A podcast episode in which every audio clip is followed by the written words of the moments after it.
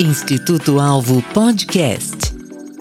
Olá, amigos do podcast do Instituto Alvo. Hoje um podcast diferente. Diferente porque a equipe mudou. Quer dizer, não é que ela mudou assim, ela recebeu convidados, recebeu recheios. E também porque nós estamos transmitindo pela primeira vez ao vivo durante o nosso, a nossa gravação, só para você sentir um pouquinho como é que são os bastidores aqui. Você vai ver que tem gente que grava o podcast de chinelo, quando você acha que ele está de terno, essas coisas. Mas nós vamos receber já já.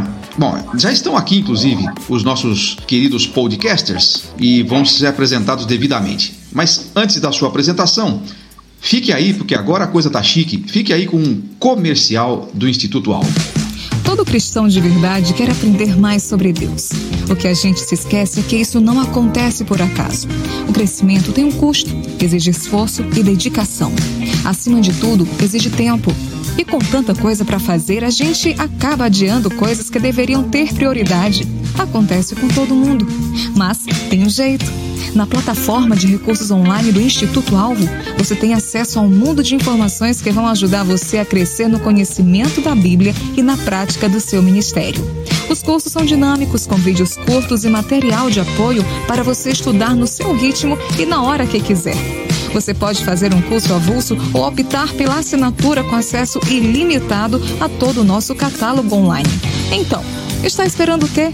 Clique agora mesmo no link abaixo, conheça nossas opções e comece hoje mesmo esta nova etapa no seu aprendizado e conhecimento.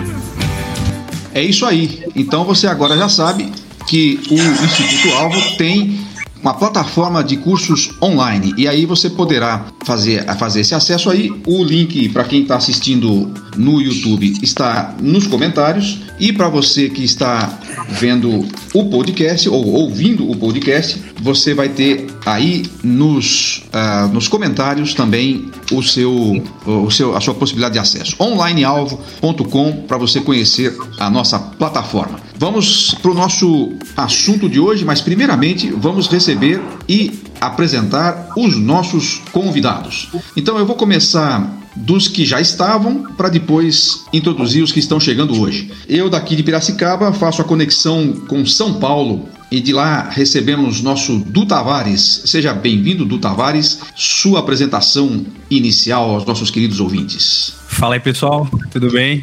É um prazer estar aqui de novo no, podcast. Eu sou o Du Tavares, como o Marcos falou. Marcos, quero dizer inicialmente que estou impressionado com a sua blogueiragem, muito bacana, e a propaganda do alvo foi show de bola. É, eu sou membro de uma igreja, igreja Casa de Oração, né? Movimento dos Irmãos aqui em São Paulo. E sou professor de finanças, sou jornalista e acho que é isso. Legal. E de São Paulo nós pegamos o voo direto para Viana do Castelo, em Portugal, de onde fala o nosso apóstolo, Marcelo Ferreira. Olá pessoal, tudo bem? Está de volta por aqui, está junto com companheiros aí, amigos, gente conhecida, querida do coração. Eu sou missionário da CEPAL aqui no norte de Portugal, nessa cidade, Viana do Castelo, junto com minha família. E é um privilégio poder estar junto com vocês para essa conversa sobre as mídias sociais. Ok, muito obrigado Marcelo por estar conosco novamente. E de Viana do Castelo voltamos para o Brasil e vamos para Araras, de onde recebemos com muita alegria, respeito e admiração o nosso querido pastor André Fabiano. Seja bem-vindo, pastor André Fabiano, suas apresentações. E aí, pessoal, tudo bem? Bom dia aí, Marcos, amigos. O Du que eu ainda não conheço, mas com certeza nesse bate-papo aí a gente vai se conhecer melhor. E estamos à disposição aí para a gente bater esse papo legal sobre as mídias sociais. E agora eu vou fazer um negócio que a sua admiração por mim vai baixar um pouquinho. Ah, não, não, não, não. Bom, os podcasters vão, se, vão ficar livres desta imagem terrível que acaba de, acaba de aparecer, porque o nosso convidado, apesar de toda a admiração, está com uma caneca do Timinho, ou seja, do Corinthians. Mas está tudo bem, o amor cristão nos faz superar até isso.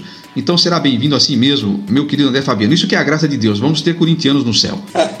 E pegando a estrada aqui, a Anhanguera e depois a Dom Pedro, nós chegaremos no Vinhedo ou será Valinhos? Eu sempre confundo. Mas chegaremos lá no nosso querido Tiago Bressan, que por acaso também não está nesse momento em Valinhos, mas ele é de lá. Então, diga aí, meu querido Tiago Bressan.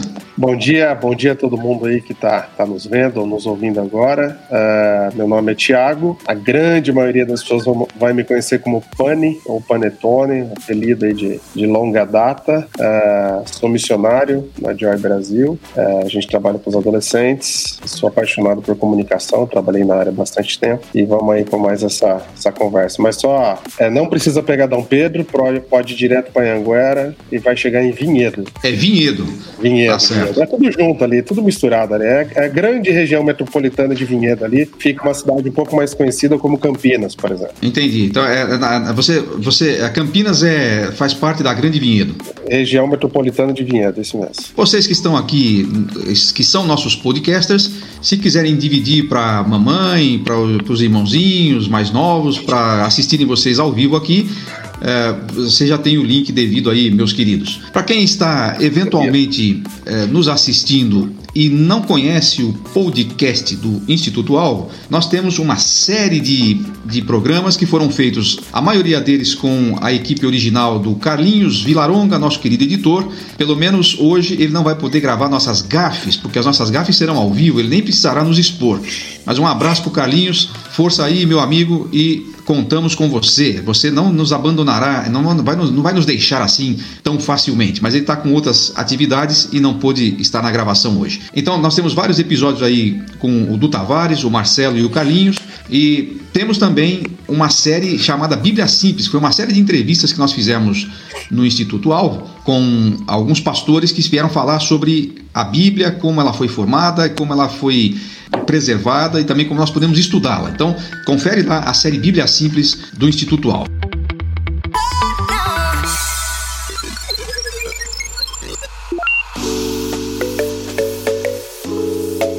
Mas vamos para o nosso episódio de hoje e nós vamos falar sobre o cristão na rede. Na verdade, o cristão nas redes. Estamos falando, obviamente, das redes sociais. Então, a gente vai começar perguntando aqui e os nossos, nossos convidados vão debater esse primeiro ponto. É o, o que todo mundo está querendo saber. Afinal de contas, rede social é lugar de crente? É, não é lugar de crente, você acha que é perigoso para alguém que segue a Cristo estar na rede social, e aí eu queria pedir que cada um de vocês citasse pelo menos um, aliás, não é pelo menos, eu queria que você citasse um, apenas um risco ou perigo que você entende que um seguidor de Jesus corre na, na rede social.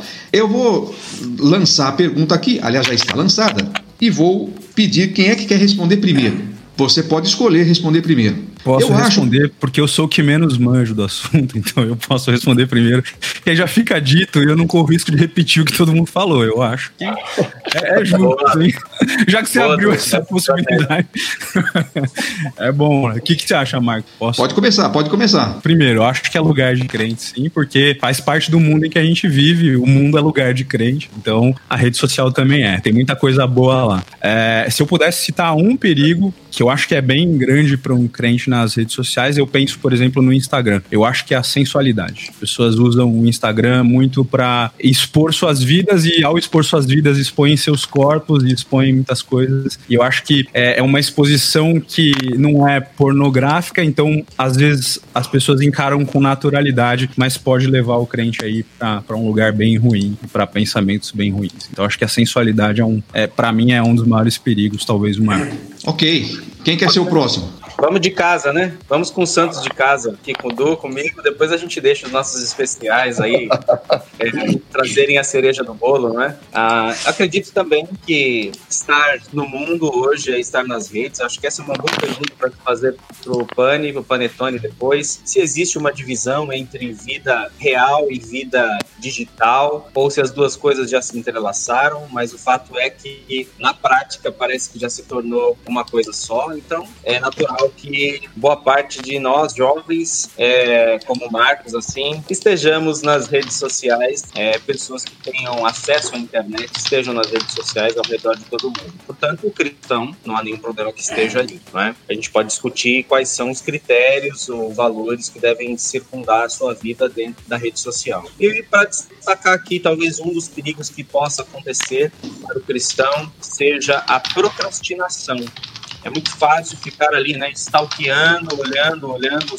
stories um atrás do outro, no caso do Instagram, no caso de quem gosta do Facebook, olhar também. O Facebook tem esse, essa ferramenta dos stories, mas tem os textos, quem gosta mais de textos, fotos, e hoje tem o TikTok, é muito fácil você procrastinar, deixar suas tarefas para depois, perder o foco, ficar, entre aspas, multifocado, mas isso é uma palavra bonita para dizer que não está com foco nenhum, e aí perder as suas, o controle da sua agenda e das suas atividades. Então agora vamos ouvir os nossos convidados. Vamos começar pelo Tiago, que está com essa barba, se bem que o outro também está com essa barba apostólica. Diga, Tiago, você que veio aí do mundo publicitário, o que, que você acha disso? É, rede social é lugar de crente e qual é o maior risco? Bom, acho que sem querer bancar o adolescente espertão, né? Eu concordo com o que todo mundo já falou. é, mas concordo com o que foi dito, no sentido de que sim, é lugar de crente, é lugar onde o cristão tem que estar e tem que estar e fazer bem o papel dele como cristão. Uh, para tentar uh, fugir um pouco, acho que os pontos levantados foram muito importantes, que cada um já colocou, mas eu colocaria que um ponto negativo é o cristão tomar, é, achar que ele está falando dentro da igreja dele. A rede social não é o pátio da igreja. Ele, o que ele se fala na rede social não é o que ele fala na roda de conversa depois do culto. Então, esse é o, é o ponto, para mim, negativo a ser usado. E o nosso querido pastor André Fabiano, o que, é que, nos, que, é que nos acrescenta aí a essa questão? É lugar de de crente e qual é o maior risco, na sua opinião? Ah, eu acredito que sim, é lugar de crente, a gente precisa usar, faz parte do nosso mundo. E a questão, eu creio que o grande problema é não agir como crente na rede social e, e ser inconsistente no que você está apresentando ali, compartilhando, postando, ah, sendo algo que se torna incompatível com a fé cristã. Então, gerando um mau testemunho. E eu gosto muito de pensar num, num, pensamento que eu creio que foi do Tozer, que ele falava que o cristão ele carrega três reputações. E a gente precisa tomar cuidado nas redes sociais para a gente não afetar essas três reputações, porque a gente carrega a reputação nossa pessoal, a nossa imagem como cristão ou como cristãos, a gente carrega a reputação da nossa igreja local, nós fazemos parte de uma comunidade e nós carregamos a própria reputação de Cristo, por nós pertencermos a Cristo. Então, dependendo daquilo que nós postamos, compartilhamos, ah, estamos fazendo em rede social, isso vai afetar ou positivamente essas três reputações ou negativamente. Então, o cristão ele tem que tomar muito cuidado com o seu testemunho perante a sociedade e rede social pode afetar positivamente e negativamente também. Então, o maior cuidado meu como pastor com as ovelhas e com a minha vida mesmo é a questão do testemunho cristão. Muito bom. Uma, uma rodada inicial aí é, muito interessante e disso surgem aqui alguns pensamentos que eu queria que a gente conversasse. Bom, a gente tem sempre um roteiro, ele raramente é seguido, mas a gente vai tentar ficar nele porque o assunto é vasto e aí a gente pode se perder. À luz disso, e parece que é consenso aqui, todo mundo está tá consensual de que tudo bem. Aliás, talvez não haja lugar que não seja para um cristão, né? Talvez a gente poderia pensar nesse sentido, se a gente for pensar na chamada teoria das esferas, né? Todas as esferas da sociedade estão sob o domínio de Deus, embora as pessoas não, não reconheçam isso, deveriam estar, talvez seria a, a melhor maneira de se colocar, né? O Marcelo gosta muito daquele Kuiper. E como é que ele dizia, Marcelo? Cite a frase aí que eu sempre erro quando eu vou citar. Não existe um centímetro quadrado. É isso. Não existe um centímetro quadrado no universo ao qual Cristo não reclame e chame isto é meu. Portanto, que as redes sociais são um desses centímetros quadrados onde Cristo reclama que é dele, não é? E a gente teve como cristão uma postura durante muito tempo, aliás, com tudo que é novo, né? não sei se vocês concordam com isso, aqui vai a minha opinião para vocês discutirem, depois nós voltamos para o roteiro do Fique tranquilo que seu trabalho não será em vão. Mas é, durante muito tempo, nós como cristãos, talvez tenhamos deixado na mão de quem quisesse o microfone das redes sociais dizendo isso é do diabo. Então a gente, a gente deixou mesmo o diabo tomar conta e quando a gente se deu conta, o diabo já tinha tomado conta, como tudo que ele faz, usurpando aquilo que é bom, né?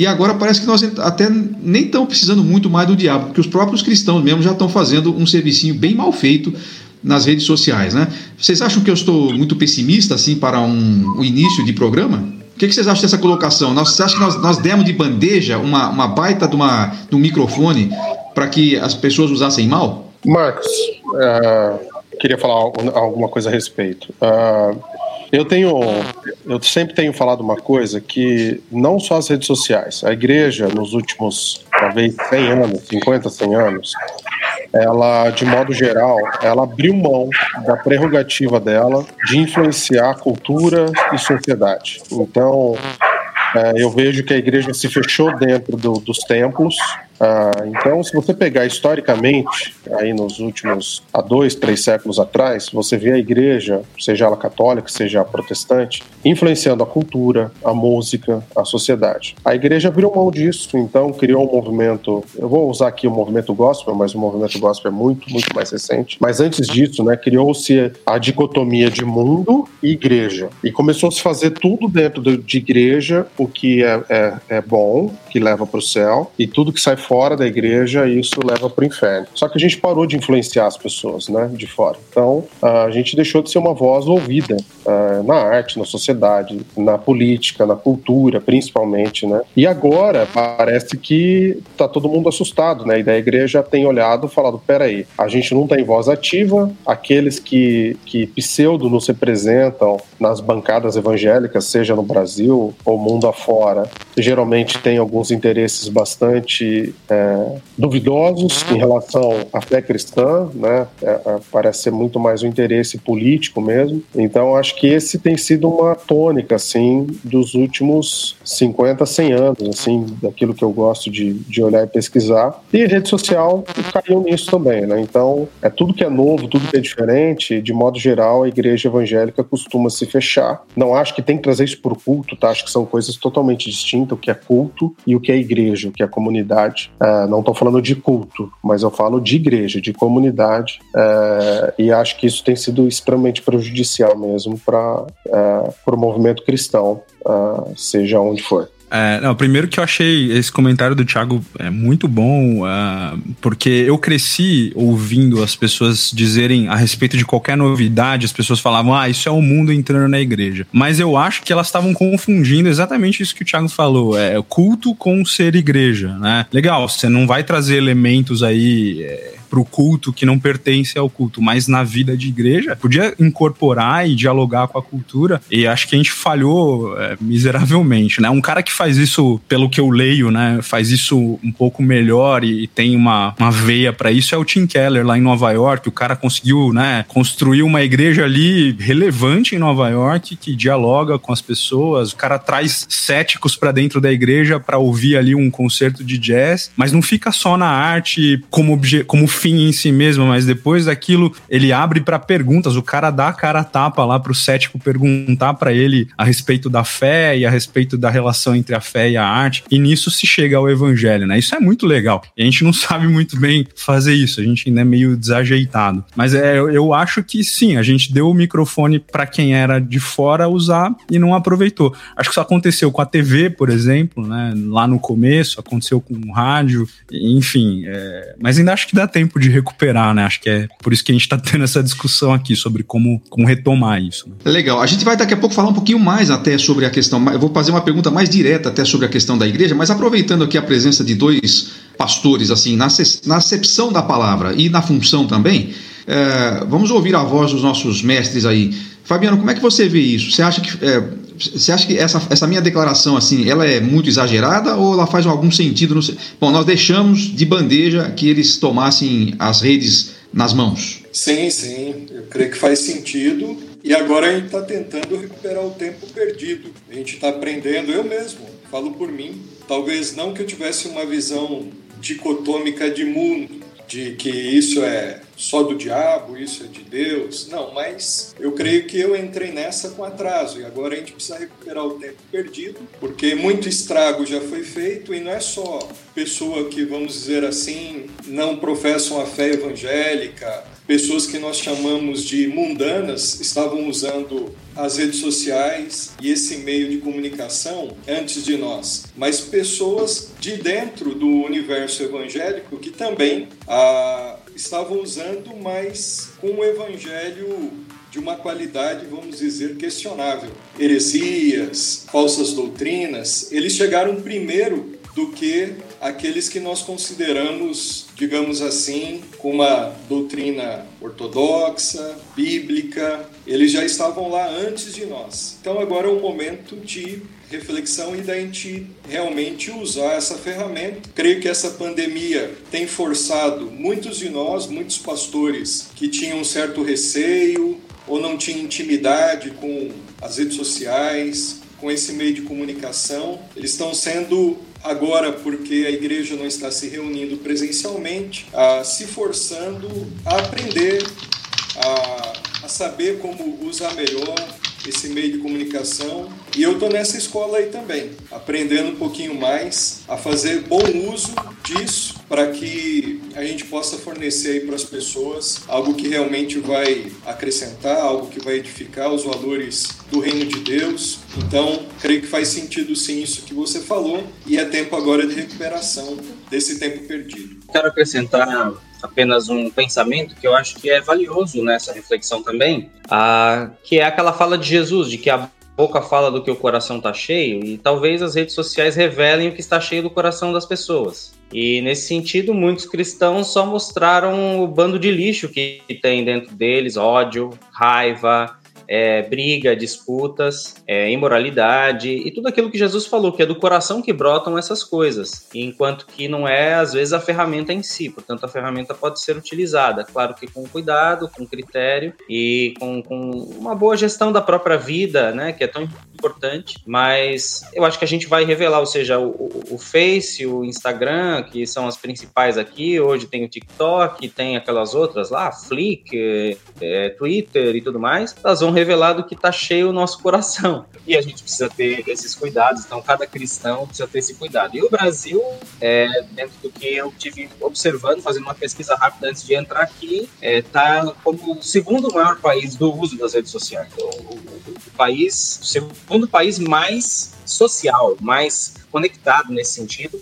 perdendo apenas para Filipinas. Né? Então, é interessante que a gente vê o ranking dos países aí, nessa pesquisa que eu fiz rápida pela internet, uh, tinha lá Estados Unidos em 25 O maior uso está na América Latina. E, e, e, eu percebo essa diferença assim abismal, porque eu, eu tô aqui em Portugal e eu não vejo muito uso. Eu não vejo muitas pessoas muito conectadas. Agora, é, como fazer parte disso, né? Como, como fazer esse uso, estando no Brasil, por exemplo, onde são, acredito que a maioria dos, dos que nos assistem, que, nos, que vão nos ouvir depois no podcast, é como fazer disso algo construtivo e que o coração possa jorrar ou fazer florescer coisas boas através dessas redes. Mas vamos para uma pergunta que está me incomodando, é uma questão que está me incomodando bastante. É o seguinte: a postura dos, dos cristãos na rede social, me parece, aí agora por favor emitir um juízo em cima do roteiro aqui que nos foi passado, vou emitir um juízo e vocês é, comentem o, o que quiserem a respeito. Você pegar alguns temas muito espinhosos, assim, por exemplo, política, teologia e até mesmo futebol. Né? Vou para ficar em três temas aí, mas os dois primeiros são mais complicados. Quando você vê a postura que os, que os cristãos têm a respeito disso, me parece uma postura que tem trazido mais prejuízo do que benefício. Não sei se vocês concordam, é isso que eu quero colocar aqui. Qual seria o limite para essas coisas? Por exemplo, vamos, vamos, até que talvez tenha que dividir esses três aspectos aí, né? Vamos deixar o do futebol por último porque isso aí já nem é tão importante. Mas vamos pegar, por exemplo, a questão da política. Tem alguns crentes que a gente vê, alguns cristãos, inclusive líderes, que você sabe tudo o que ele acha sobre todos os políticos. Ele, você sabe o que ele acha de cloroquina, da florentina, da gasolina, de tudo. É, sabe de quem ele gosta, de quem, a quem ele odeia, sabe tudo. Mas você sabe muito pouca coisa a respeito do que ele pensa sobre a fé e sobre Jesus e tal. Eu não estou aqui para dizer se você tem que ficar postando só versículo na, na, na, sua rede social, não é isso, mas a minha, a minha pergunta para vocês é: tem um limite para isso? Qual é o limite? Eu sei que talvez você vai dizer, ah, o limite é o bom senso, mas e, como é, e quando não tem bom senso, como é que faz? E o que, que vocês acham? A temperatura nesse momento está adequada? Os cristãos estão estão passando do ponto? Tão, o que, que vocês acham a respeito disso? Comentar política tem um limite? Qual é o limite? O que, que vocês acham? Vamos, vamos botar aí para rodar essa conversa. Qual é o, o, o, até onde podemos ir? Vamos lá. Uh, o Marcelinho começou, falou de maneira muito importante, né? A boca fala do que o coração tá cheio. E, e isso é muito importante. Lembro que há um tempo atrás eu vi alguém parafraseando isso para né, os dedos teclam do que o coração tá cheio. Então a gente vai falar aquilo que tá dentro, cheio da gente. Uh, eu, particularmente, já tive reações bastante viscerais nas redes sociais, das quais me envergonho e já, já as deletei já, então se você for me stalkear, você não vai achar muita coisa. Uh, eu acho que o grande erro, eu falei um pouco disso no começo, que as pessoas têm é o seguinte, elas esquecem é, para quem ela está falando. Então, vamos supor que estamos aqui em cinco, faz de conta que uh, somos amigos né, que frequentam a casa um do outro, todo final de semana a gente está junto. E vai ter algumas coisas que vocês vão saber a meu respeito e algumas opiniões. Talvez você olhe e você fala, puxa vida, eu gosto bastante do Pane, mas não concordo com esse ponto que ele fala, que ele pensa, não sabia que ele gostava da, da gasolina, ou da Florentina, ou, ou disso, daquilo. É, acho que existem coisas que são extremamente pessoais Acho que o erro, é, eu vou ficar no óbvio, mas a respeito do bom senso, é que as pessoas elas esquecem que você colocou na internet, você não sabe exatamente quem está chegando essa coisa de você colocar, ah, são só meus amigos e tal. Então eu não sei. Eu uso pouco o Facebook, mas eu não sei quantos amigos eu tenho no Facebook realmente. E eu tenho bastante dúvida se alguém vai lá e conta quantas pessoas tem no Facebook e se sabe quem tá te vendo ou quem não tá te vendo. Então, aquilo que pode ser bastante claro, né, uma ironia que eu posso postar por menor é, desejo de ofender alguém, que pode é, ser bastante inofensivo pro, pro Fabiano, por exemplo, pode ser muito ofensivo é, pro Marcelo e assim por diante. Então, pode ser alguma coisa desse tipo. Mas a gente tem que, que tomar bastante cuidado né, em relação a, a quem é que tá quem é que tá ouvindo, quem, qual é a nossa, a, qual a nossa audiência. Acho que esse, esse é um ponto. Então, nenhum problema eu me manifestar a respeito de qualquer assunto que seja. Quero me manifestar a respeito de teologia, mas se a maioria das pessoas que estão na minha rede social não são cristãs, o uh, que, que eu vou postar? Vou colocar o que? A tulipa na minha rede social? Faz sentido para quem está ouvindo? Acho que essa é pergunta que quase ninguém faz, mas deveria ser, uh, ser feita assim. Né? Eu, eu tenho tomado um cuidado específico no Instagram. Eu criei aquele grupo de amigos, uh, amigos fechados, porque quando eu vou postar alguma coisa sobre teologia especificamente, eu posto nesse grupo amigo fechado. É porque eu tenho vergonha da minha fé? Não, de maneira alguma. Porque 90% do meu círculo não vai entender nada daquilo que está sendo falado. Então, quero postar coisas lá que eu dei bom testemunho, que aponte para Cristo, mas que não seja algo que seja confuso para os outros. Eu acho muito, muito importante isso, não sei como é que vocês veem. Por exemplo, discutir teologia. É, eu até estava conversando até com um amigo meu esses dias que está nos assistindo aqui, e eu estava discutindo isso com ele, discutindo assim, é, trocando ideias. É, será que tem certas coisas da teologia que não, a gente tem que discutir intramuros? Porque tem coisa que o cara que está lá fora, ele não tem a menor ideia do que você está falando. Você pode ser calvinista ou não, e para você isso pode fazer sentido, mas para ele isso faz alguma diferença. E aí você vê essas tretas que tem na internet a respeito disso. Eu tô, agora aqui não estou defendendo é, nenhum ponto aqui, só estou discutindo a questão em si. Essa discussão que vai para o ar, será que a gente está produzindo alguma coisa? Aí os caras saem do, da linha, né? Porque a discussão começa num altíssimo nível e termina lá na, na, na sarjeta. Né? É, como, é, como é que a gente faz com isso? É, é prudente fazer isso? O que, que vocês acham? Eu acho que não, cara, não é prudente. Eu, primeiro, de saída, vou admitir aqui uh, que eu não sou uma, uma voz muito madura para falar sobre isso, que eu já tive também algumas reações mais viscerais aí, mais, né, é, com um tom um pouquinho mais alto nas redes sociais, é, e eu, eu realmente me arrependo disso, tanto é que eu fiz um trato comigo mesmo de não postar mais nada a respeito de política, porque, não, não que esteja errado postar a respeito disso, mas porque no meu caso não estava produzindo nada de bom é, para as pessoas que, que me seguem, para mim mesmo, então ok, beleza, tenho minhas convicções e, e guardo para mim, e isso vai influenciar a minha tomada de decisão na hora, sei lá, de votar. Tá, tá tudo bem. É, agora, sobre teologia, cara, eu acho que tem alguns assuntos que precisam mesmo ser discutidos internamente, não faz sentido ficar. Eu tenho me decepcionado, assim, bastante com, com alguns pastores que eu sigo, é, que, cara, é, tem, assim, tem uma mania de do nada, assim, do nada bater em alguma denominação ou alguma corrente teológica. É assim, eu, eu tenho por hábito seguir pastores de uma linha mais tradicional, né? É, de uma linha reformada, ou mais, bem mais tradicional, né? Mas aí alguns desses pastores começam a bater em, em, em, por exemplo, irmãos pentecostais e tal, e cara, eu dói assim o coração do tipo, uma coisa é você é, tentar é, esclarecer pontos teológicos que talvez uma outra visão não esteja enxergando da forma correta. Mas mesmo assim, né, tem jeito de fazer isso. Acho que rede social, cara, não é, não é mesmo um lugar de fazer isso, de jeito nenhum. Então é. Ah, do, e ainda, ainda mais quando as coisas partem assim para uma agressão barata, né? É, sim, esses, sim. esses dias teve um aí que perdeu uma chance enorme de ficar quieto e para do nada você surge com independente de ser verdade ou não, né? É, parece que o cara se coloca assim como sendo ele, ele é o Elias, né? Ele tem que chegar para pôr o dedo na cara do rei sem que ninguém chamou ele para fazer isso, né? É, eu acho exato. muito complicado. É, eu, eu, entendo que tem algumas coisas, algumas bobagens que, que muitas vezes são faladas em termos teológicos que mexe com os brios, assim, dá aquela borbulhada. Mas, cara, é, de um pastor você não espera uma atitude dessa, né? Acho que você tem que alertar. Sua, se você tá preocupado com, com heresia, você alerta a sua igreja quando estiver pregando lá. É ali que você alimenta a sua igreja e, e protege ela de, de heresias, pastoreando ali, né? Não, cara, não no Facebook, não desse jeito que você falou, gratuito e agressivo, né? Instituto Alvo Podcast.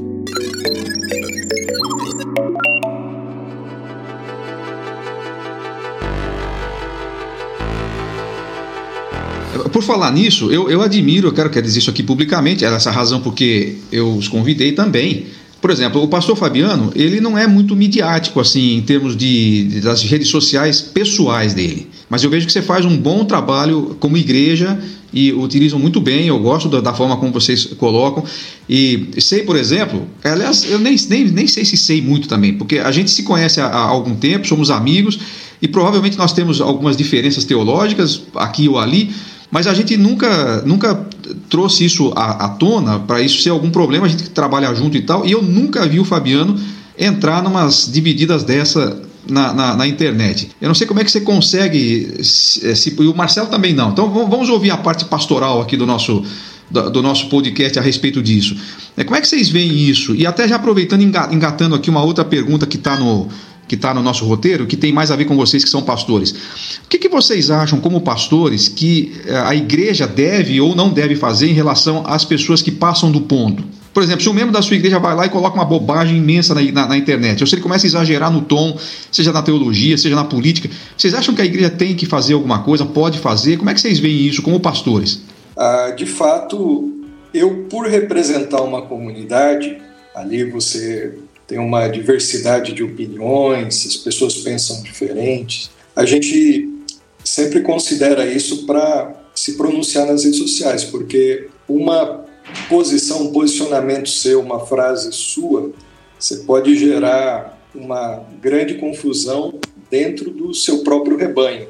Você alimentar polarizações dentro da sua comunidade, rivalidades ser acentuadas. Então, a gente procura levar em conta princípios cristãos nessa hora. Princípio, por exemplo, da, do bom senso, como você, você falou aí, o princípio da verdade, ah, isso é verdade, o que, que eu vou estar publicando ou não. E aí também a questão do isso vai edificar, não vai edificar, o princípio do ser pacificador.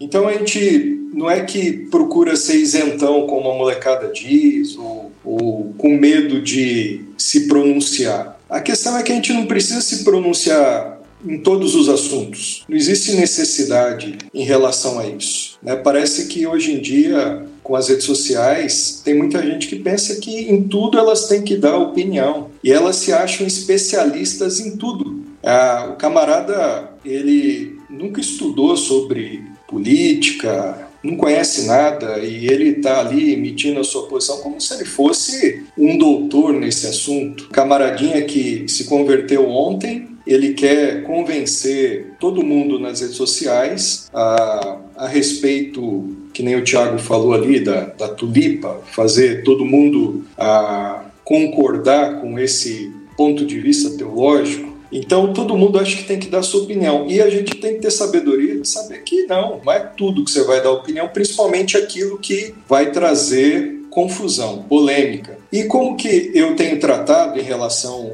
ao, ao rebanho, ao, à igreja nas redes sociais, eu não sou assim de fazer patrulhamento ah, de rede social como pastor. Às vezes eu fico sabendo das coisas depois de um tempo, ou as pessoas que printam. Aí eu estou contando um segredinho ali, né? Eu tenho o pessoal aí da, da CIA e, e, e, a galera, que é o meu setor de inteligência lá na igreja, e eles mandam as informações lá para mim, né? Então, daí eles falam: Ó, oh, pastor, tá tendo um foco aqui de confusão tal. E o pessoal esquece rapidinho que é crente, né, na rede social. O ódio toma conta e um fica brigando com o outro, nem lembra de Cristo, da igreja, não lembra de nada. Eles querem ganhar discussão. O que está em pauta ali é ganhar aquela discussão, não é glorificar Deus, não é edificação, não é nada disso, não é evangelismo, é simplesmente ego. Eu quero realmente ganhar essa discussão, é uma competição. E aí a gente tenta fazer alguma exortação, tem um negocinho que o pessoal esquece, que se chama inbox. E ao invés de, às vezes, ir lá publicamente nos comentários embaixo e alimentar ainda mais aquela discussão, aquele bate-boca, é ir no inbox, pedir para o irmão, é colocar em prática a comunicação direta, mas de uma maneira digital. A Bíblia fala se o teu irmão pecar, tal, não sei o que, você vai até ele. Então, ao invés de expor mais o irmão ou as pessoas ali envolvidas, que vai gerar um mal-estar maior, uma polêmica maior, vai direto no inbox ou liga, dá uma palavra, fala alguma coisa, ó, não foi legal isso aí e tal. E assim, a gente tem as mais diversas reações quando isso é feito. Tem gente que não respeita pastor, sua palavra pastoral, se ofende, acha que você está cerceando a liberdade de expressão, está censurando, eles pensam que eles podem falar o que eles querem. E tem outras pessoas, graças a Deus, a maioria ah, entende, respeita e, e, vai lá, às vezes retira ou às vezes se retrata. E, e uma coisa que eu peço, né? Se você ofendeu alguém, entrou no calor do ódio, de ofensas, essas coisas se tornou público, então você faz a reparação pública. Você acerta depois com o irmão pessoalmente ou inbox, ligando para ele, algo direto. Né? É, a gente tem trabalhado dessa forma aqui na igreja, mas não que eu fico patrulhando os irmãos, porque isso eu creio que faz até mal. Tem tanta coisa para fazer. É, aí, aí você, foi, você colocou de uma forma muito sábia, né? Eu também não creio que o dever do pastor ficar patrulhando as redes sociais das pessoas, né? Mas é, é você, essa, essa paráfrase aí ficaria interessante, né? Se teu irmão pecar contra ti, vai, vai arguir no direct, né? Sim. Porque às vezes é, é, realmente é o melhor caminho, muito, muito, muito bem colocado. Eu não sou pastor de igreja, mas eu tenho, eu tenho amigos com quem eu tenho a liberdade de fazer isso, e eu tenho feito algumas vezes. Não é, pelo, não é nem pela questão do, da, da, da tese que a pessoa defende. Isso aí, na maioria das vezes, pouco, pouco importa. Né? Às vezes pode ser que a pessoa está fazendo uma coisa até que você concorde, falando uma coisa que você concorde. E de vez em quando eu tenho falado com algumas pessoas, olha, eu, eu também adotei a mesma postura que o Eduardo, é uma questão minha, não estou dizendo que as pessoas têm que fazer isso. Eu não comento mais nada sobre política nas, nas minhas redes sociais, porque, infelizmente, as pessoas não estão conseguindo discutir isso de uma forma madura. Então, às vezes, você consegue conversar sobre isso, em particular, às vezes ainda. Esses dias, por exemplo, meu querido amigo Joelino Roque, lá do, do Ceará, a gente estava conversando, conversamos longamente sobre isso, mas a nossa conversa ficou entre nós se a gente colocasse aquela conversa, não teve nenhum, nenhum tipo de desentendimento entre a gente, não teve palavrão, não, é por causa disso, não. Mas se a gente coloca isso, essa conversa em público, nós dois somos pessoas relativamente públicas. Ele é pastor também de uma comunidade, como vocês. As coisas não param entre nós. E entre nós a gente sabe até onde pode ir. Né? Mas é aquele negócio, a rede social, eu gosto sempre de comparar isso. A rede social é você gritar na rua. Você sair na, na, janela aqui e gritar o que você pensa, o que vier na sua cabeça. É isso que é a rede social. Eu não faço isso aqui, na, aqui na minha janela, por que, que eu vou fazer na rede social? Tem assuntos que eu vou tratar com a minha esposa aqui dentro de casa, eu e ela só, ninguém mais precisa saber. Tem assuntos que eu vou conversar com o Du, eu, vou, eu e o Du, ninguém mais vai saber, né? Agora, quando eu coloco na rede social, todo mundo está sabendo, e aí não tem esse negócio de aquilo que o Tiago falou. Não tem aquele negócio de, ah, eu, é, é, eu, eu, não, tenho, não sou responsável por aquilo que você entende. Ah, claro que é. As pessoas vão ouvir o que você falou, ou vão ler o que você escreveu, e você se responsabiliza por isso, sim. Especialmente se você é uma pessoa pública, né? E essa, essa questão que o, que o Fabiano men mencionou. Quando a pessoa chega nesse ponto, que o ódio tomou o coração, ela já não considera mais nada, ela não quer nem, nem lembra mais que, que ela representa alguém, que ela representa uma comunidade, nem nada. Marcelo, vocês aí parece que têm menos dificuldade com isso, né? Porque em Portugal, como você explicou, culturalmente a mídia social não é tão forte como aqui, né? É, Marcos, essa é uma realidade um pouco diferente aqui na Europa. Inclusive, a, como eu estava dizendo, na pesquisa que eu tinha olhado ali sobre. Em, em, final de 2019, foi fechada a pesquisa sobre os países que mais utilizam as redes sociais. Nem aparece o bloco europeu, por exemplo, na, na pesquisa. Achei muito curioso isso. Primeiro é a América Latina, depois vai para a África, a, depois vai para é, Oceania. Ásia, né? e depois vai aparecer. Um, bom, não me lembro qual era o quarto, mas enfim, a, a, Europa nem está ali. Dentro dos 25 países não tem um país europeu, não vi, e portanto é, é, é bastante interessante aí em relação à quantidade de minutos que se usa nas redes sociais por dia. Um, eu acho que vale dizer aqui, vou pegar carona na fala do Fabiano e do Du, que ele já falou sobre o exemplo de alguns pastores, então fica a questão da representatividade como algo bastante importante, mas eu acho que isso não vale só para o líder da comunidade, né? não vale só para o pastor, só para o é, aquele que é pago, o sacerdote, digamos assim, né? Muito embora todos nós sejamos sacerdotes, saibamos disso biblicamente. Mas acho que temos que pensar nesses três filtros que você citou muito bem. Primeiro, eu falaria, ou diria, ou gritaria isso no meio da rua, que a rede social é o meio da rua, não é? Eu, eu vou para a rua por essa causa. E muita gente, até em causas de que são polêmicas, iriam mesmo. E tudo bem. Ok, o próximo filtro talvez seria, né? Isso envergonha Cristo? Isso envergonha a comunidade de Cristo? Isso me fez pensar aqui no texto que eu deixei separado de 1 Coríntios 10, quando Paulo diz, né? Portanto, seja comendo comendo, seja bebendo, seja fazendo qualquer outra coisa, fazei tudo para a glória de Deus. Ele continua: Não vos torneis motivo de tropeço, nem para judeus, nem para gregos, nem a igreja de Deus. Assim como em tudo eu também procuro agradar a todos, pois não busco meu próprio bem, mas o de muitos para que sejam salvos. Sede meus imitadores, como também eu sou de Cristo. Então, dentro desse contexto ali, é, em que Paulo estava discutindo sobre a liberdade cristã, né? Como que eu uso a minha liberdade cristã? Então, às vezes, alguns irmãos pensam isso: você está cerceando a minha liberdade liberdade de expressão, está me censurando. Mas Paulo aqui se pronunciou em relação à liberdade cristã. E ele disse muito bem é, em 1 Coríntios 6 que nós somos livres para fazer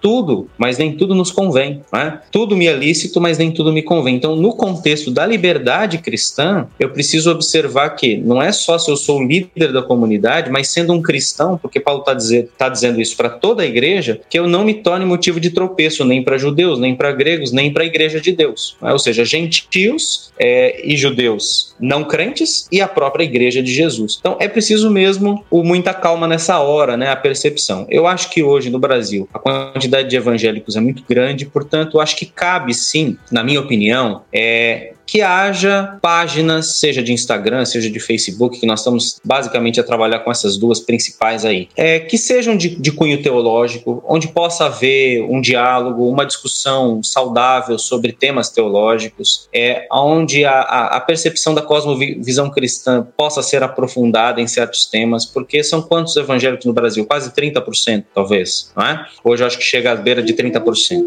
Agora, como que a abordagem em Portugal é muito diferente, né? Somos 1%. 1% da população. Eu aprendi algo aqui com o Troy Pitney, que é o líder dos missionários da nossa equipe aqui. O Troy ele diz o seguinte: dê a oportunidade de as pessoas terem um encontro a mais com você. Então a sua rede social não pode fechar as possibilidades, especialmente aqui no nosso caso, onde o contexto é missionário. Então eu não posso ter um, uma atuação, uma atividade nas redes sociais que feche a possibilidade de um próximo encontro. Mas precisa ser o quê? Um melzinho, uma introdução, ser aquele a, a, entrada da refeição. Então, neste caso, muitas pessoas começaram a achar estranho que ao olhar para o meu Instagram pessoal, Marcelo Oliveira Ferreira, ou Facebook pessoal, eu quase não posto versículo, mensagem como eu fazia antes, quando eu estava na PIB. Quer dizer, no Brasil, eu era um pastor, representava uma comunidade, então eu tinha condição de, às vezes, escrever textos imensos sobre coisas e com posicionamentos teológicos bem vincados. E aqui, qualquer posicionamento desse fecha uma porta para eu não ter um próximo contato pessoal. Então, o que acontece? Essas pessoas, às vezes, até ficam a me questionar, falar, ah, mas eu achava que você ia para Portugal e você ia agora postar os vídeos bombando da igreja e tudo mais. Não, não, é 1% de pessoas. E, na verdade, se eu fizer qualquer live, não vai ter, de português, não vai ter ninguém. Aí eu vou fazer live para os brasileiros que estão aí? Né? Claro, pode, pode, mas eu, eu preciso direcionar qual é a minha estratégia. Né? Então, nesse caso, passei a utilizar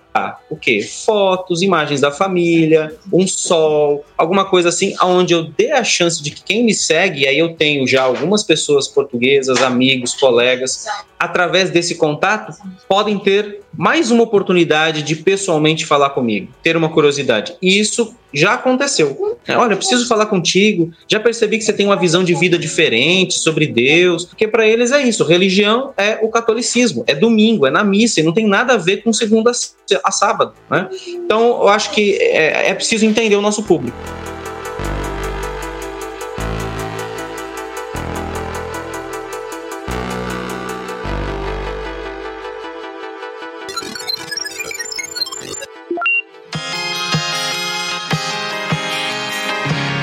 Tava, a gente estava estudando Colossenses, no nosso grupo pequeno, e a gente aplicou muito próximo do que o Marcelo colocou agora, aquele versículo do capítulo 4, né? Capítulo 4 e versículo 5. Portai-vos com sabedoria para os que são de fora, aproveitar as oportunidades. Cara, isso aqui para mim é mídia social para hoje. Não é? Portar-se com sabedoria, porque é isso aí. Gente, veja como a gente formata as coisas, né? A gente acha que o Marcelo, porque é missionário, ele tem que, ele tem que ser missionário lá e usar rede social igual aqui. Não, mas lá é uma outra, é uma outra postura. E talvez até mesmo aqui a gente teria que repensar isso. Né? Se a gente não fecha a porta para uma, uma, continuidade do, do processo de contato e tal. Né? experiência que eu tenho tido é, trabalhando com adolescentes aqui no, no Brasil e, e num contexto totalmente urbano, né, não é nada, é bem contexto do nosso dia a dia, é, faz alguns anos, uns três anos, eu fui dar uma palestra sobre redes sociais para os adolescentes. Né? Mais ou menos essa conversa que a gente está aqui para os adolescentes. E um tópico da palestra era essas discussões teológicas. Né? A gente trabalha com adolescentes que não são de igreja, e a ideia é evangelizar, discipulá-los e conduzi-los à igreja local, seja que a gente faz parte ou alguma que ele vai ter alguma afinidade. Mas esse é o processo da missão, da Joy, que a gente trabalha. E eu estava com um grupo de 70, 80 adolescentes mais ou menos, numa acampamento, todos esses adolescentes já convertidos, então já tinham passado, estavam no processo de discipulado, e eu tinha um tópico de alguns slides falando sobre essas brigas teológicas, né, se o patrulhamento teológico tem na internet. Daí a hora que eu e tinha alguns garotos e meninas dentro da, da ali da comunidade desse grupo que já estavam lendo algumas coisas de Tim Keller, de Piper, eu, eu, eles gostavam bastante e tal. E daí eu peguei e falei assim, viu, eu tava dando palestra falando sobre exposição, sensualidade e tal, e entrar nesse ponto eu falei, viu, vem cá, só uma perguntinha. Uh, quem aqui conhece Silas Malafaia? Ninguém levantou a mão. Quem aqui conhece, comecei a citar alguns tópicos, assim, que estavam em alta na época, assim, de briga na internet. E briga feia e tal, briga de foice. Ninguém conhecia. Falei, ah, beleza. Fui lá, deletei os slides e continuei. E aquilo foi um bálsamo, assim, pro meu dia, pra minha alma. Falei, cara, que bom. Às vezes a gente é, tá respondendo pergunta que ninguém fez. Essa frase nem é minha, essa frase é de um cara que eu gosto muito, que acho que se posiciona muito bem na rede social, falando de vários assuntos, que é o Pedro Dutti. Uh, não, não conheço pessoalmente, mas para mim é uma referência de falar sobre tudo de maneira sábia na internet. Mas às vezes a gente está respondendo perguntas que ninguém está fazendo para gente. Então acho que esse é o cuidado também que a gente tem que tomar. Aí eu tenho visto muito isso, de que as pessoas estão muito mais preocupadas com o seu testemunho, de verdade, família. Aí a gente tem muito testemunho aqui de adolescente que fala, cara, eu, eu olhava para sua vida, quando eu conheci a Cristo, eu comecei a ver o jeito que você tratava a sua esposa, o jeito que a gente é tratado entre pessoas. Então isso é muito mais forte do que os textões que a gente posta no Instagram, no LinkedIn, no Medium ou qualquer outra rede social, do que as nossas atitudes, as fotos em família, não a superexposição, mas a maneira se condizer. O que você postou, condizer com a vida que ele tá te encontrando no, na vida real, né? É, isso vai ter um efeito muito maior do que qualquer testão que a gente põe. fazer um, um, comentário também que eu acho que é importante a respeito dos algoritmos, acho que é essa a palavra, é isso, o Panetone? Os algoritmos que existem, por exemplo, dentro do, do Instagram, por exemplo. É, quando eu abro o meu, o meu Instagram e coloco na lupinha para procurar, aparece lá vários vídeos e fotos. É interessante perceber assim que para mim o que, que aparece? Aparece coisas de cristianismo e de surf. São as duas coisas que eu gosto. Então não aparece para mim vôlei, não aparece um cara dando uma enterrada no basquete não aparece, porque eu não busco essas coisas, eu não procuro. Então, quando eu estou aqui em Portugal e desejo que pessoas não cristãs tenham um relacionamento comigo inicial, aquela ponte inicial, e para que eu mantenha esse relacionamento, para que a gente possa ter um contato pessoal num café depois, é óbvio que se eu só postar teologia, teologia e briga na internet e posicionamento político e quiser fazer só isso, a pessoa que me segue, eu nunca vou aparecer para ela porque o algoritmo vai fechando, fechando, fechando, de modo que você só vê o que você mais clica, o que você mais gosta. Então, se nós queremos deixar a coisa mais aberta, nós precisamos utilizar a internet de um modo mais aberto. Então, quem vai hoje no Brasil se posicionar como uma voz teológica, é um representante de uma igreja, então temos aqui o Fabiano, ok? Ele é uma voz teológica para uma população de 30% de evangélicos no Brasil, onde a voz dele é de ensino, e ele vai postar isso, quem vai ver é quem procura isso. Vai alcançar não crente porque não crente não procura isso. Agora, na posição de um missionário, na posição de um cristão comum que quer deixar um gostinho, um melzinho na chupeta, como nós dizemos, na boca dos não cristãos, para que eles continuem um relacionamento pessoal e frequentem a nossa casa e possam ouvir o evangelho pessoalmente, eu não posso fechar minha rede social. Ela precisa ser mais aberta. Senão o algoritmo fecha de tal forma que ele nunca vai me ver, mesmo que ele me siga. E aí tem, e tem um outro problema também, Du, eu queria até que você comentasse isso, em, em cima disso que o Marcelo falou. Tem os monotônicos, né? Eu chamo crente monotônico pessoas monotônicas, que só fala de um assunto. Né, o tempo todo. E aí, tudo bem, o algoritmo vai fazer ele bombar naquele assunto. Mas o problema é que, até sobre aquele assunto, às vezes ele fala coisa que não devia falar. E aí ele fica monotônico de uma forma é, errada. Em vez de pôr mel na chupeta, ele põe fel na chupeta. Ele troca o M por, pelo F, né? Uhum. É, cara, eu acho que sim. É... Não, não, sei, não tem muito mais o que comentar, na verdade. Você me pegou aqui no, no, no contrapé. Mas é, eu acho que eu, eu gostei muito, muito do que o Marcelo falou mesmo, muito legal. É, que eu preciso, eu preciso abrir e atrair, né? Eu, eu gostei mesmo, eu aprendi isso agora com o Marcelo falando, que é uma coisa que eu mesmo não costumo fazer, né? Eu não ligo muito para aquilo que eu posso. Então, é, tá sendo bem legal ter esses insights. E é verdade, a minha vida tem que ser atraente, não no sentido de que ela provoca desejo nas outras pessoas, mas no sentido de que as pessoas vão querer ver, pô, o que que tá fazendo fazendo você ser assim diferente? O que está influenciando tua visão de mundo? Nem todo mundo pensa assim, mas eu gostei.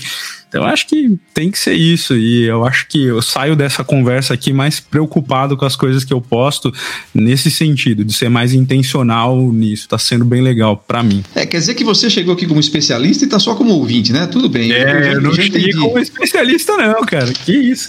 Eu é. fiz o, Eu comprei a minha função de jornalista ao fazer a pauta, mas, né, para isso a gente faz pesquisa e tudo mais. Não significa que eu seja especialista. Não, mas a sua pauta foi muito boa, inclusive vai, vai encerrar desejar outro programa, eu imagino, porque nós estamos chegando no fim do nosso tempo e a gente vai precisar encerrar, e aí com certeza a gente vai querer voltar é, para conversar sobre isso. Se os nossos convidados toparem, a gente já deixa marcado uma próxima, um próximo episódio.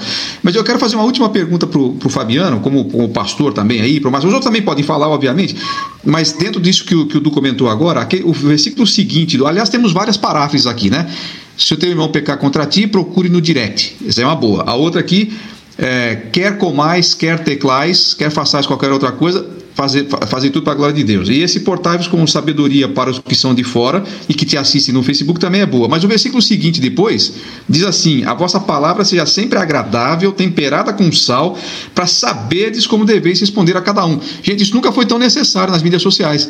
Né? Alguém perguntou aqui se a gente então, ah, então quer dizer que eu não posso falar de política? Não, não é, acho que não é esse o ponto que a gente está fazendo aqui. Você pode falar do que você quiser, desde que a sua palavra seja agradável temperada com sal. Se ela for apimentada demais, ninguém vai querer. Se for salgada demais, não vai. E também se for insossa, né? Porque tem aquele, aquela comida sem sal total que também não dá.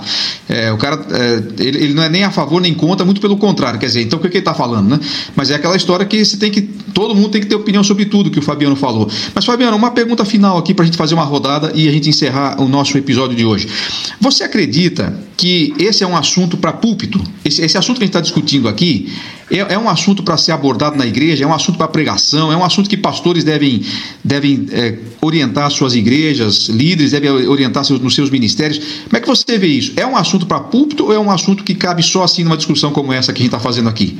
Não, eu creio que é um assunto para púlpito porque as pessoas da sua comunidade estão envolvidas na, nas redes sociais, elas precisam ter direcionamento, orientação bíblica, como a gente está trazendo aqui alguns princípios que elas precisam aprender. Isso precisa fazer parte da vida delas. Elas precisam entender que a rede social não é um ambiente neutro, um mundo à parte. O que elas fazem lá, as pessoas estão vendo, estão compartilhando, enfim, elas estão publicando coisas que fazem parte da vida delas. Então a gente precisa orientar a igreja, sim, a como usar bem as redes sociais. Você falou a questão lá da, da liberdade, o pastor, os líderes ah, forem exortar algum irmão que estiver postando alguma coisa, se isso seria uma censura, alguma coisa, eu creio que não. Seria a nossa orientação como pastores orientarmos como usar bem a liberdade. Tem um texto que fala, né, de Paulo ele diz que a gente não deve usar a liberdade com que Cristo nos libertou para libertinagem. Então, não é cercear a liberdade dos irmãos, ó, dizendo você tem que fazer isso ou aquilo. Não, mas é orientá-los a serem sábios no uso da liberdade. Eles usarem isso para a glória de Cristo, para a edificação da igreja, para a evangelização, que seja eu, por exemplo, eu nas minhas últimas mensagens e talvez nos últimos tempos, sempre uma aplicação eu tenho procurado fazer envolvendo comportamentos dos crentes nas redes sociais. Então, é, eu estou numa série agora expositiva de Filipenses. Se você acompanhar as mensagens, que elas estão lá no YouTube, cada uma delas, agora eu entrei no capítulo 2, eu vou falando sobre pelo menos um ponto de aplicação para essa realidade dos membros da igreja, como eles interagem com as redes sociais. Né? Então, aplicando os princípios cristãos bíblicos no uso deles na, nas redes sociais. Então, eu creio que sim, tanto no púlpito como na escola bíblica, uh, debates, enfim, grupos pequenos, eu creio que a gente precisa sim trabalhar esse tema, ensinar o povo, né? Legal. Aliás, por falar na, na, no, no, canal que vocês têm no YouTube, eu recomendo completamente as séries do, do pastor André Fabiano. Qual, qual é o, o endereço do, do canal do YouTube? Você sabe, não?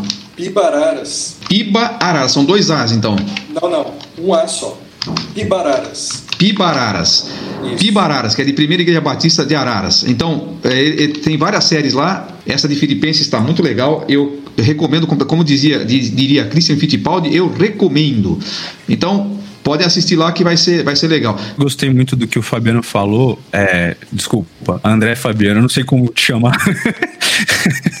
chame, de, chame de mestre, chame de mestre que ele atende. Tá bom, tá bom. Gostei muito de, do que o mestre falou, porque assim, é, a, a gente é muito. Qualquer pessoa, né, crente ou descrente, é muito rápido para afirmar que o outro tá me censurando, mas leva um tempo, assim, para eu me censurar. É lento esse processo de eu aprender a me autocensurar e parar de falar as bobagens.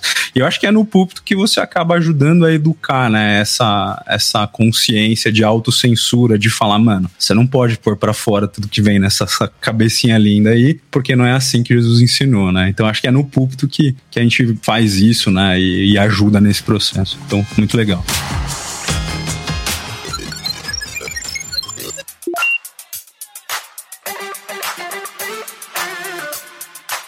Instituto Alvo Podcast. Muito bom. Tudo que é bom dura pouco. Não durou tão pouco assim porque nós já estamos aqui há mais tempo do que normalmente ficamos. Mas esse papo ainda vai render e a gente, se Deus permitir, vai voltar a falar sobre ele. E eu quero então convidar ou pedir que os nossos queridos convidados inclusive os da equipe fixa, que deem aí suas considerações finais e suas, despedidas para o nosso público e inclusive a nossa plateia virtual que esteve a nos assistir ao vivo. Então vamos, vamos inverter a ordem agora, vamos começar lá do pastor Marcelo Ferreira e também se quiser divulgar aí suas, seus contatos, Marcelo fica à vontade e suas considerações finais.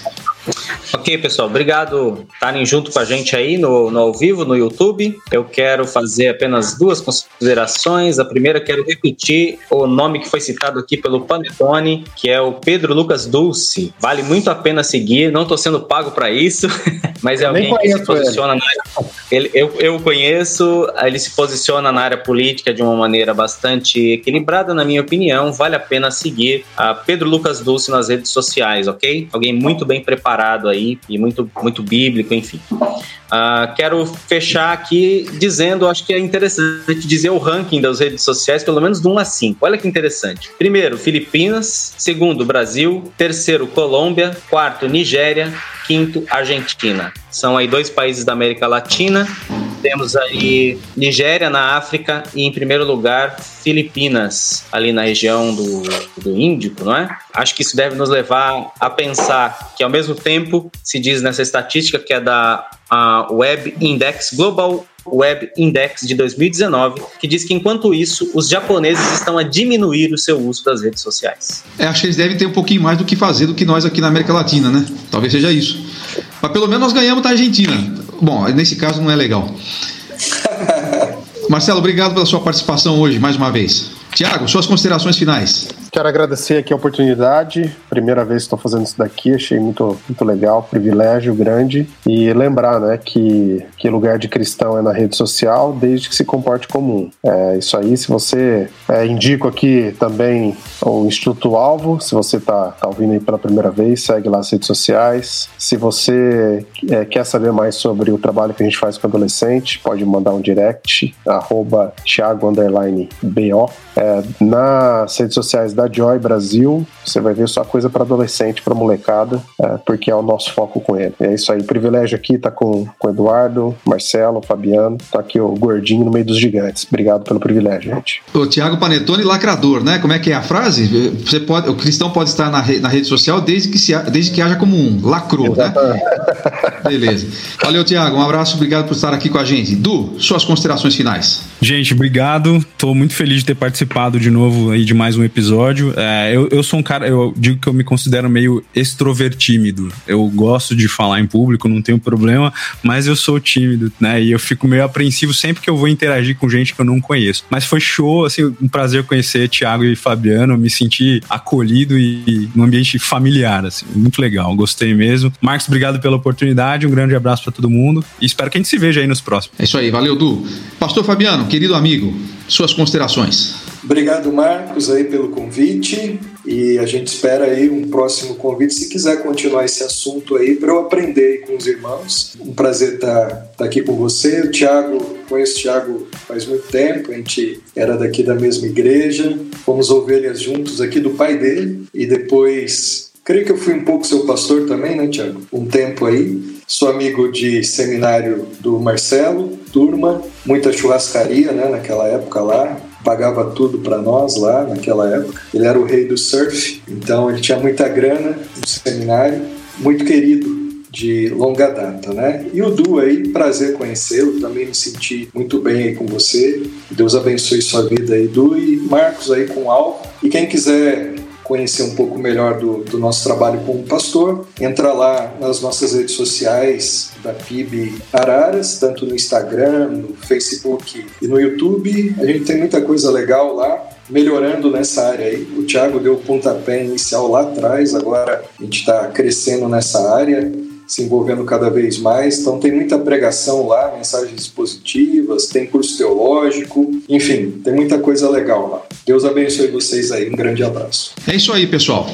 Hoje foi um pouquinho mais esticado. Nosso querido editor vai ficar doidinho para editar tudo isso. Carlinhos, se você tivesse aqui, você punha ordem na coisa, mas você não esteve, agora você se vira aí. Mas o nosso grande abraço para o Carlinhos da Nabecast, é um, um uma, produ uma produtora de podcasts lá no Japão, nosso querido Carlinhos Vilaronga, que é quem nos, nos ajuda aqui na, na, nas produções todas. Para finalizar, você que está assistindo pelo YouTube, fica atento aí, porque nessa semana nós, vamos, nós estamos tendo primeiro algumas séries de reflexões no livro de Salmos, especificamente no Salmo 23, no Instagram e no Facebook do Alvo. E na semana que vem, para quem estiver assistindo na semana do dia 9, na semana de 13 a 17 de julho, todas as noites, às 21 horas, a gente fez uma enquete ontem, agora estou blogueirinho com esse negócio de enquete. Ana Camila, obrigado aí pela, pela sugestão. E nós fizemos uma enquete e venceu, que nós vamos falar, vamos fazer uma série de cinco, eh, cinco estudos sobre os dose. É, o pessoal achou que eu tinha escrito errado, eu que escrevi D-O-S-E. Não, mas não é dose, meu amigo. Né? 12 não escreve com S, escreve com Z, mas não era 12, era dose, porque os 12 eram dose, só Jesus para aguentar. Nós vamos falar um pouquinho do perfil deles na semana que vem no YouTube, exclusivamente no YouTube, cinco, é, cinco estudos aí, cinco é, bate-papos, cinco lives sobre o perfil dos discípulos de Jesus. Para você que ficou com a gente até agora, nosso muito obrigado e assista os outros episódios do podcast do Alvo. Tchau!